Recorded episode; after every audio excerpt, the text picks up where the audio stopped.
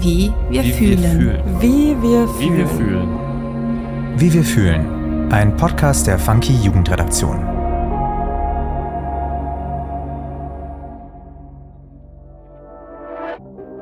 Hi, ich bin Sarah und du hörst den neuen Funky Podcast Wie wir fühlen.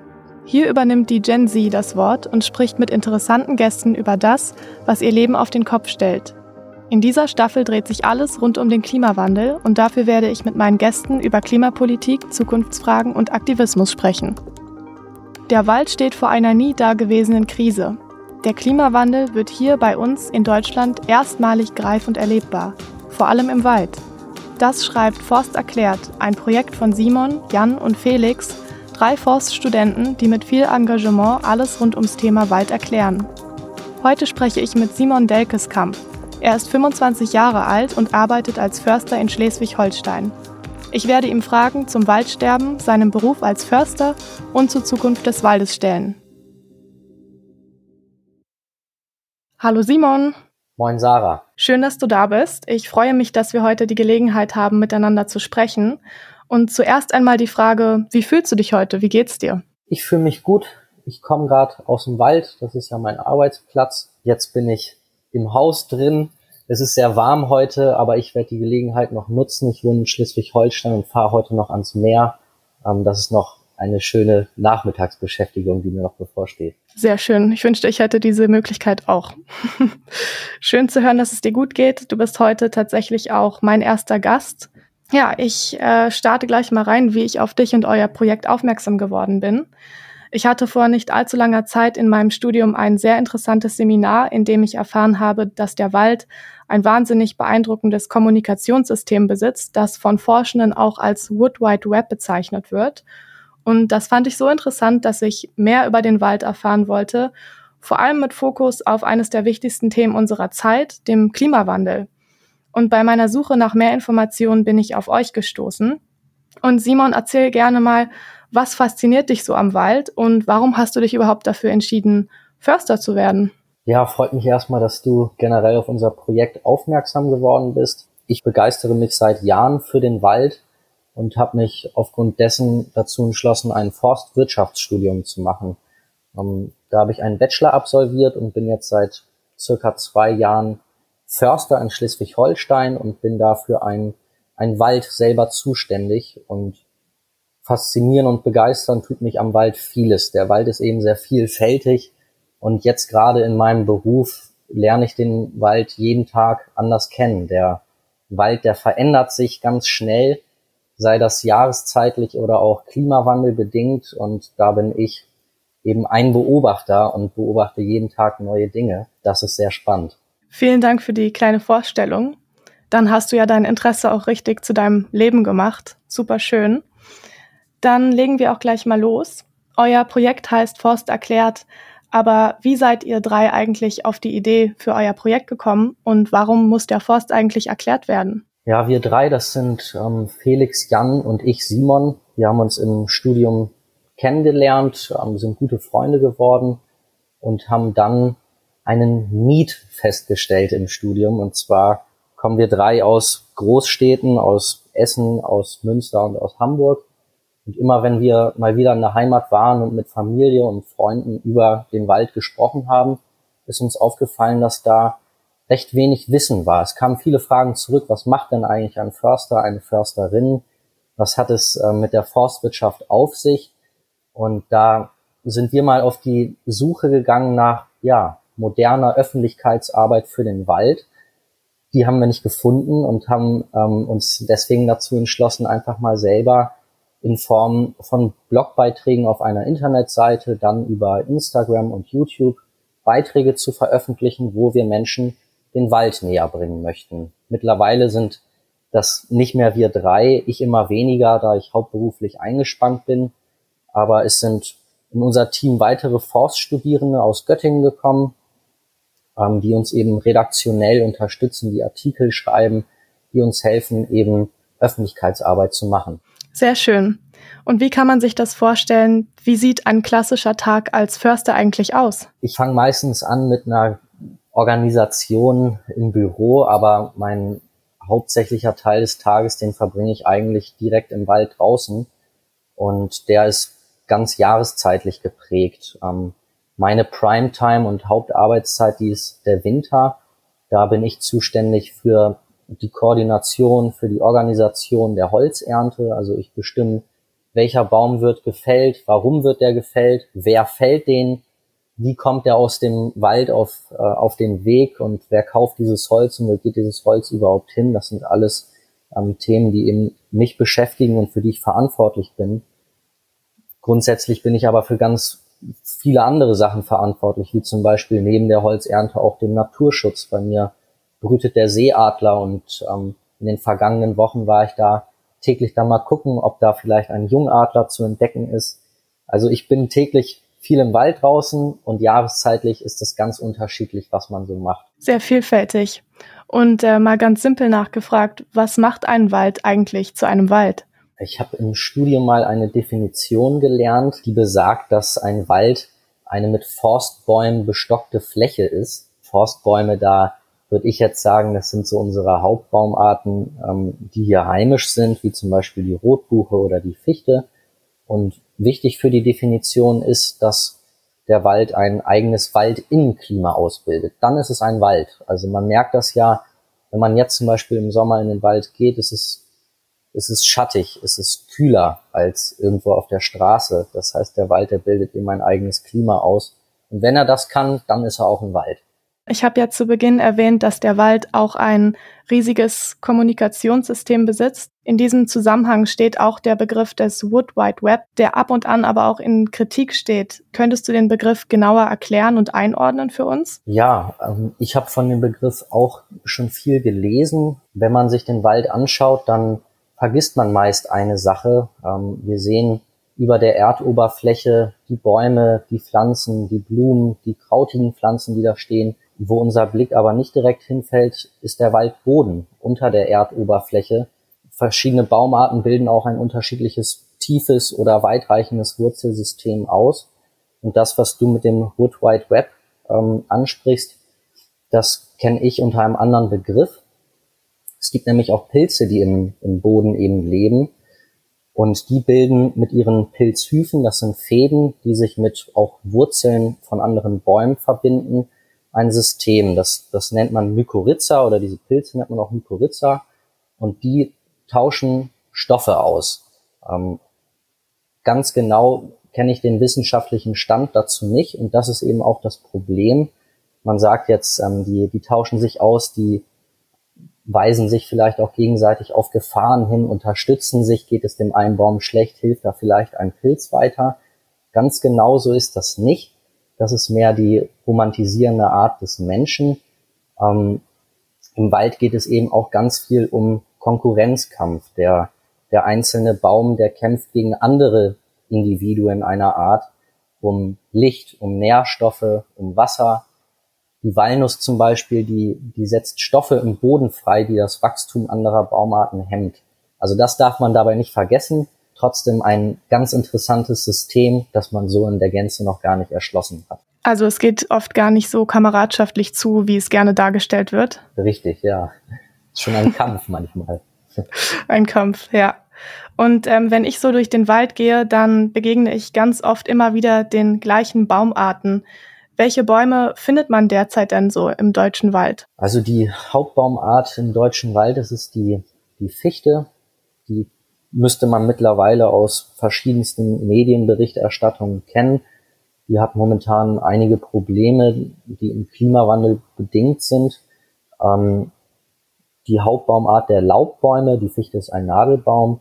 Die Hauptbaumart der Laubbäume, das ist die Rotbuche. Ähm, die müsste man auch gut kennen, sowie die Eiche oder die Kiefer und die Tanne, auch zwei Nadelbaumarten. Das sind so unsere häufigsten Baumarten, die man überall im Wald antreffen kann. Und äh, warum hat man sich zum Beispiel dazu entschieden, so viele Fichten zu pflanzen? Ich kenne es selbst, wenn ich durch den Wald laufe, dann begegne ich immer unzähligen Fichten. Ein Begriff, der auch medial sehr ausgeschlachtet worden ist, ist der Begriff der Monokultur. Das bedeutet, dass nur eine Baumart im Wald steht und das kennt man eben besonders von der Fichte. Die bringt Eigenschaften mit sich, die ja in unserer menschlichen Geschichte wichtig war. Die Fichte, die ist schnell wachsend. Ihr Holz kann gut als Bauholz verwendet werden. Und nach dem Zweiten Weltkrieg, da musste Deutschland ähm, Reparation leisten. Das, das wissen wir alle. Ähm, was manche nicht wissen, ist, dass Deutschland eben auch Reparationen in Form von Holz geliefert hat. Und dann musste ganz viel Holz gefällt werden, ganz viele Bäume gefällt werden. Dort musste wieder aufgepflanzt werden. Und dann hat man gesagt, man braucht jetzt eine schnell wachsende Baumart und wir brauchen Bauholz. Also pflanzen wir erstmal ganz viel Fichte. Das so als Hintergrund. Sehr interessant. Ähm, und du hast gerade gesagt, dass die Monokultur medial sehr ausgeschlachtet wurde. Würdest du sagen, dass dieses Problem vielleicht etwas mehr aufgebauscht wurde, als es eigentlich ist? Oder wie würdest du das bewerten? Vielleicht ja. Ich kenne viele gegenteilige Beispiele. Also um, im Klimawandel spricht man davon, dass der Mischwald besonders gut im Kampf gegen den Klimawandel ist. Man möchte also mehrere Baumarten haben. Ähm, ich kenne viele Förster, die ja seit Jahrzehnten ähm, versuchen, den Wald zu diversifizieren, neue Baumarten einzubringen, den Wald zu mischen. Ähm, ich glaube, es gibt ganz wenige waldbesitzende Personen in Deutschland, die, die nur noch Fichten pflanzen, sondern die kennen das Problem und die versuchen seit Jahrzehnten dagegen anzugehen. Und wie geht es dem Wald generell zurzeit? Ja, eigentlich sehr schlecht. Die letzten Jahre, die haben dem Wald sehr stark zugesetzt. Wir hatten 2018, 19, 20 starke Trockenjahre. Der Wald hat extrem gelitten. Und im Zuge des Klimawandels werden Extremwetterereignisse immer häufiger. Das heißt, es ist nicht nur trocken, sondern es kommen auch noch Stürme dazu. Und da hatten wir jetzt auch in Deutschland einige. Die kommen meist im, im Frühjahr, manchmal auch im Herbst. Und da sind hier in Deutschland reihenweise Bestände, so nennt man Waldflächen, umgekippt. Man spricht da mittlerweile von einer Fläche von 280.000 Hektar die nicht mehr bewaldet sind, wo, wo keine Fichte zum Beispiel mehr draufsteht. Das ist eine riesige Fläche, um das mal einordnen zu können, dass man sagt, das ist die Bundeslandfläche des Saarlandes oder dreimal Hamburg. Das sind eben Flächen, die kann man so gar nicht richtig fassen, wo jetzt aktuell kein Baum drauf steht oder jetzt wieder einer gepflanzt wird. Also dem Wald, dem geht es nicht besonders gut. Und jetzt zur Zeit haben wir einen sehr trockenen Frühsommer. Wir hatten ein sehr nasses Frühjahr, was mich als Förster ganz optimistisch gestimmt hat. Wir hatten viel Regen und jetzt bleibt der Regen auf einmal komplett aus, was dazu führt, dass es jetzt schon im Frühsommer einige Waldbrände auch hier in Deutschland, wie zum Beispiel in Mecklenburg-Vorpommern gab. Ähm, das sind alles irgendwo Schreckensnachrichten und ich gucke seit Tagen nur in den Himmel und warte darauf, dass sich dort Wolken bilden und dass es Regen gibt. Sehr interessant. Hier hat es äh, seit Tagen die ganze Zeit wahnsinnig viel geregnet. Ich ähm, okay. wünsche euch den Regen auch ganz schnell nach Mecklenburg-Vorpommern. ja. Und du hast eben gerade auch erwähnt, dass viele Bäume durch starke Stürme auch umstürzen. Jetzt würde mich persönlich noch mal kurz interessieren. Es wird immer wieder vom sogenannten Waldsterben gesprochen. Was ist damit gemeint und steht das Waldsterben auch in unmittelbarem Zusammenhang mit dem Klimawandel? Auf jeden Fall. Das sind diese extremer, die immer mehr werden, die dem Wald eben hier stark und schnell zugesetzt haben. Das Waldsterben, das, das bezieht sich eben auf diese unfassbaren Flächengrößen, die irgendwo durch Sturm umfallen, die durch ein Insekt, das sich ja drastisch ausbreitet, da ist jetzt die Sprache von dem Borkenkäfer an der Fichte, der dann ganze Bestände auffrisst. Irgendwo ist es der menschengemachte Klimawandel, der es unterstützt. Es ist trockener, es ist mehr Wind da, ähm, es ist weniger Niederschlag da. Ähm, all das führt dazu, dass dem Wald schlecht geht und da, da sprechen wir von dem Waldsterben, ja. Und welchen Nutzen bringen Wälder mit sich, besonders wenn wir über den Kampf gegen den Klimawandel sprechen? Der Wald, der ist da ein ganz großer Unterstützer. Ähm, der zieht ja bekanntlich, das haben wir alle mal im Biologieunterricht in der Schule gelernt, der entzieht der Atmosphäre CO2 und den den Kohlenstoff, den speichert der Baum im Holz und setzt währenddessen gleichzeitig Sauerstoff frei. Also er ist Kohlenstoffspeicher und gleichzeitig Sauerstoffproduzent. Das sind zwei ganz wichtige Eigenschaften, ähm, wenn wir über den Klimawandel sprechen. Zudem ist er ähm, Trinkwasserproduzent. Er, er filtert Wasser, das wir eben auch, auch nutzen können. Also der Wald ist, ist sehr vielfältig auch im, im Kampf gegen den Klimawandel. Das mal drei Aspekte, die so die, die wichtigsten da sind. Wie sieht die Zukunft des Waldes angesichts des Klimawandels aus? Wie würdest du das bewerten? Grundsätzlich denke ich, dass sich vieles jetzt sehr schnell verändern wird. Wir haben jetzt über die Hauptbaumarten in Deutschland gesprochen. Die wird es irgendwann so oder die werden es so irgendwann nicht mehr sein. Die Fichte, die fällt flächenhaft aus. Die ist immer noch heimisch in Deutschland und die hat auch ähm, Standorte, wo sie dauerhaft auch noch in der Zukunft bleiben kann und gesund bleiben kann. Dennoch verschiebt sich da vieles und ich sehe das selber jeden Tag im Wald, auch die Rotbuche, der, der Laubbaum, die kränkelt und der Ahorn kränkelt. Alles Baumarten, ähm, die hier seit Jahrzehnten gesund stehen und leben.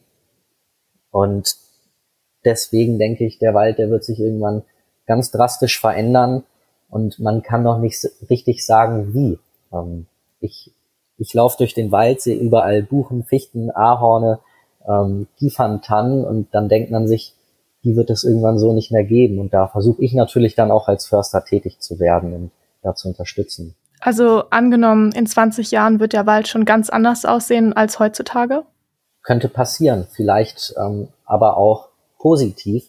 Ich habe zum Beispiel im, letzten, im letzten Herbst und Frühjahr 10.000 neue Bäume im, im Wald gepflanzt und das nicht nur auf Freiflächen, wo vorher keine Bäume standen, sondern zum Beispiel auch unter andere Bäume. Bei mir im Wald steht eben hauptsächlich die Rotbuche und ich habe in intakte ähm, kleinere Waldflächen habe ich andere Bäume darunter gepflanzt, die mit Schatten zurechtkommen. Das ist zum Beispiel die Weißtanne oder auch ähm, eine Hemlocktanne.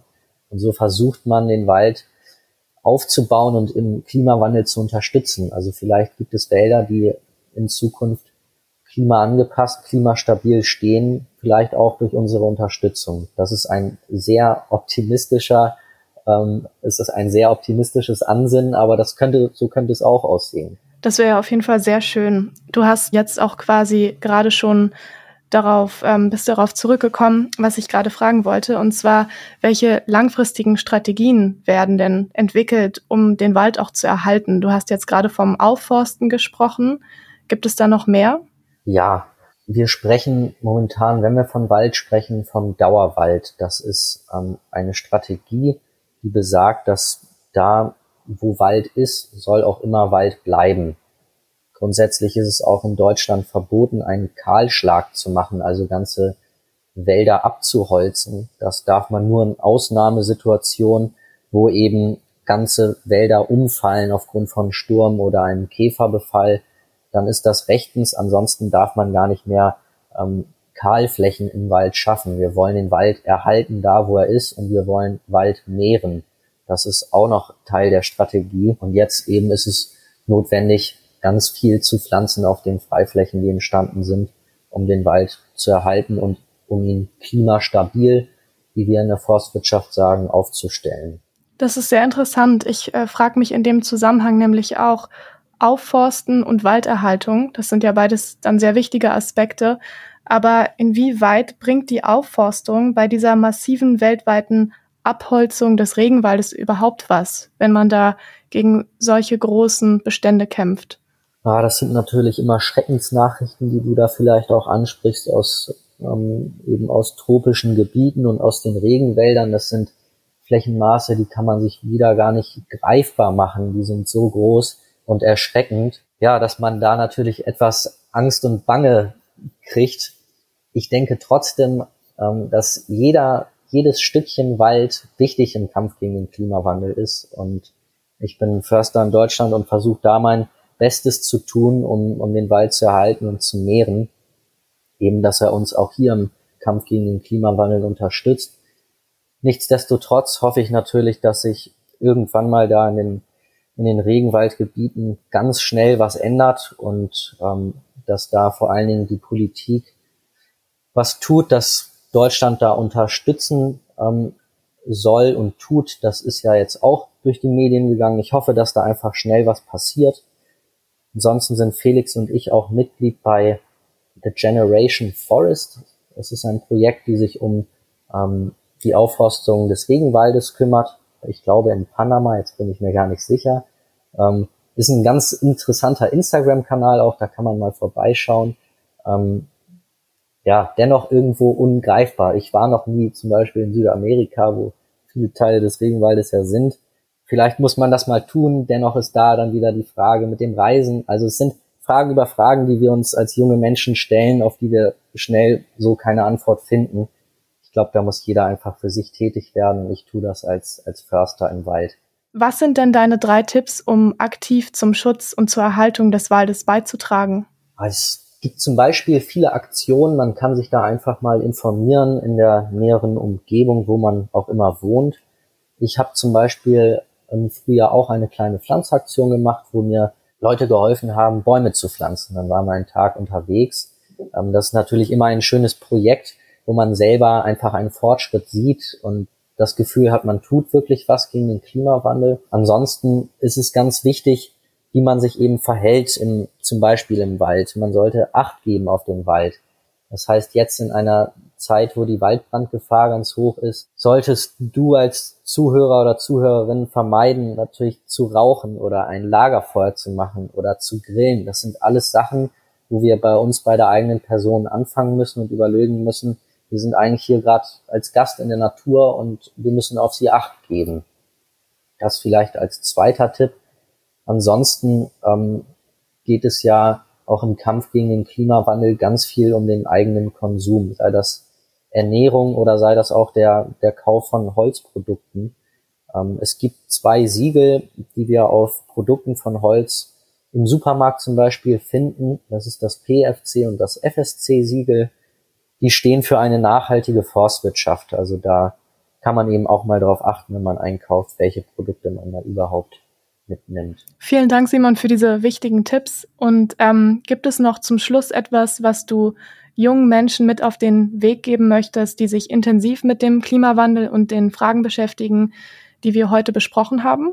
Ja, ich hoffe natürlich, dass, dass es viel mehr um den Wald geht und ähm, da möchte ich einfach zu anregen, sich diesbezüglich auch mehr zu informieren und das tun wir eben ja mit unserem ähm, Projekt Forst erklärt. Da kann ich also nur auf unsere eigenen Inhalte auch wieder hinweisen. Wir machen ganz viel über YouTube, Instagram. Ähm, schaut da gerne vorbei. Ansonsten finden wir als Projekt noch ganz unterstützenswert Klima vor Acht. Ähm, ein Projekt, das sich dafür einsetzt, dass dass der Klimawandel mehr in den Mainstream der Nachrichten und Medien kommt da kann man gerne mal vorbeischauen. Und ansonsten, ähm, ja, habe ich natürlich die Hoffnung, dass, dass jede Person irgendwo einen Beitrag zum Kampf gegen den Klimawandel leisten kann und tut. Super, danke schön. Und weil unser Podcast auch Wie wir fühlen heißt, würde ich gerne ganz zum Schluss noch eine kleine persönliche Schnellfragerunde mit dir machen, wenn das okay ist. Und ich würde mit einem Satz anfangen und du beendest den dann. Bist du bereit? Ja, gerne. Cool. Aktuell freue ich mich darüber, dass dass es heute mal geregnet hat. Das ist ganz wichtig. Und wie gesagt, ich hoffe, dass es in den nächsten Tagen mal Gewitter gibt und ordentlich Regen auf, auf den Wald und auf die Natur runterkommt. Meine größte Sorge ist, dass dass unser Handeln als Menschen gegen den menschengemachten Klimawandel irgendwo zu spät kommt. Das ist meine größte Sorge. Die können wahrscheinlich viele von den jungen Menschen ähm, teilen und bestätigen. Das ist eine Frage oder eine Sorge, die man so nicht beantworten kann. Das wird die Zeit wohl zeigen und das, ähm, da müssen wir leider momentan auch zusehen. Ich glaube, der Klimawandel wird den Wald nachhaltig schnell verändern. Also der Wald, der wird schnell anders aussehen und das hat schon angefangen und ich kann mir vorstellen, dass das immer schneller gehen wird. Ich schätze den Wald für für seine Vielfalt. Ähm, ich hatte eingangs darüber gesprochen, ich entdecke jeden Tag was Neues im Wald. Der Wald ist aber eben im Kampf gegen den Klimawandel unabdingbar. Er ist aber eben auch Holzproduzent. Ähm, er ist Erholungsort. Er ist enorm vielfältig und dafür schätze ich ihn sehr. Cool, vielen, vielen Dank. An der Stelle würde ich dann auch ähm, das Gespräch langsam zum Ende bringen. Vielen Dank auf jeden Fall, lieber Simon, dass du da warst und uns so viele interessante Einblicke gegeben hast. Gerne, vielen Dank für die Einladung.